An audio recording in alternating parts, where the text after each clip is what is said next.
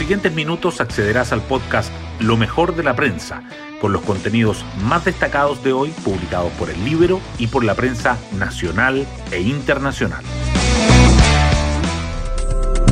Buenos días, soy Magdalena Olea y hoy es viernes 7 de mayo. Los pobres no pueden esperar, dijo en Santiago de Chile el Papa Juan Pablo II. Pero eso fue hace demasiado tiempo y pocos lo recuerdan.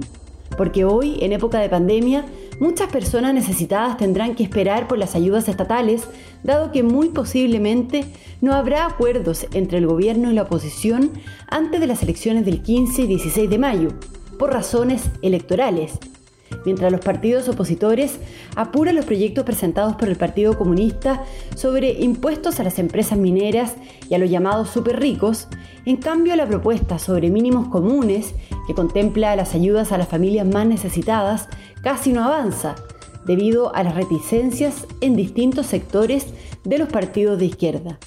La próxima semana ocurrirá el desenlace. Las portadas del día. La agenda de mínimos comunes y el proyecto de royalty minero acapara las primeras planas. El Mercurio titula que la oposición buscará sumar un quinto capítulo sobre derechos humanos a la negociación con el gobierno, mientras que el Libero destaca la calculadora electoral detrás de los mínimos comunes. La tercera, por su parte, abre con la Cámara de Diputados, que aprueba el proyecto del royalty minero que graba las ventas en vez de las utilidades, mientras que el diario financiero resalta que el gobierno impulsará una estrategia para modificar la iniciativa en el Senado. La situación de la pandemia también sigue presente. El Mercurio dice que la velocidad de propagación se mantiene a la baja durante 20 días consecutivos y que el apoyo de Joe Biden a la propuesta de liberar patentes de vacunas genera un amplio debate a nivel internacional. La tercera agrega que el 61,4% de los nuevos contagiados tienen menos de 40 años y pertenece al grupo sin vacuna. La violencia en la Araucanía vuelve a los titulares que subrayan que la mayor seguidilla de atentados incendiarios en cuatro años deja dos heridos y 23 autos quemados en Lumaco. Otros temas destacados en las portadas son la victoria del tenista Cristian Garín ante el número 3 del mundo en el Master 1000 de Madrid y el fallecimiento del biólogo Humberto Maturana. En materia electoral, además, el Libero resalta la vieja receta del chavismo desempolvada por Gabriel Boric. Hoy destacamos de la prensa. La oposición buscará sumar un quinto capítulo sobre derechos humanos a la agenda de mínimos comunes.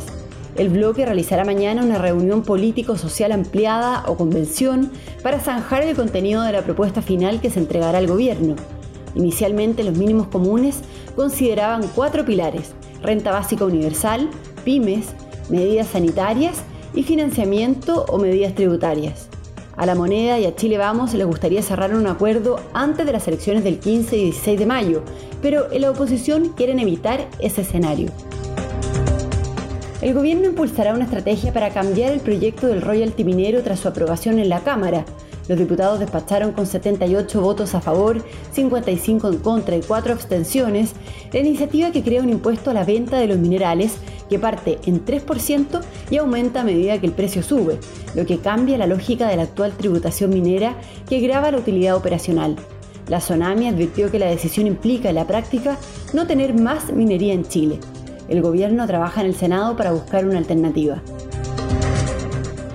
La velocidad de propagación del COVID-19 se mantiene a la baja durante 20 días consecutivos el R efectivo, indicador clave para medir la rapidez con que se propaga un virus, ha estado por debajo de 1 durante los últimos 20 días. Aunque esto no ocurría desde las semanas posteriores al primer pic de la pandemia, en junio de 2020, los especialistas apuntan a que el ritmo de disminución es más lento de lo esperado. El Ministerio de Salud anunció que 28 comunas del país, que suman 1,4 millones de habitantes, saldrán de cuarentena desde el lunes. De acuerdo con el informe epidemiológico del MinSal, el grupo etario que aún no ha recibido las vacunas disponibles en el país es el que se está contagiando de coronavirus en mayor proporción. De hecho, el 61,4% de los nuevos infectados de COVID-19 tienen menos de 40 años. Y el contraste se refleja en el grupo de edad de los adultos mayores de 70, quienes representan apenas el 5% de los casos reportados al 3 de mayo. Los expertos llaman a evitar las reuniones sociales en el Día de la Madre. Y nos vamos con el postre del día. La editora de Tiempo Libre, Pía Orellana, nos cuenta sobre la guía de streaming para este fin de semana. Una serie y una película entre los recomendados de hoy. Partimos con la serie Love, Death and Robots, algo así como Amor, Muerte y Robots, original de Netflix, que es como una antología de ciencia ficción. Son 18 cortos, cada uno con historias independientes entre sí, y si uno no es fan de las series larguísimas o las películas en partes, esta es una alternativa novedosa. Ojo, porque no todos los cortos son aptos para menores de 18 años. Está en Netflix. Y luego recomendamos una película que es un retrato a un personaje histórico. First Man sigue la historia de Neil Armstrong, el primer hombre en pisar la luna, pero desde una perspectiva desconocida y es la más íntima. Muestra así las tensiones personales, matrimoniales, familiares que conllevó para este astronauta embarcarse en semejante empresa.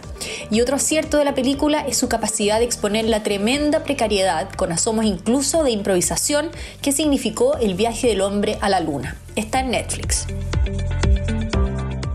Bueno, yo me despido, espero que tengan un muy buen día viernes y un muy buen fin de semana y nos volvemos a encontrar el lunes en un nuevo podcast, Lo mejor de la prensa.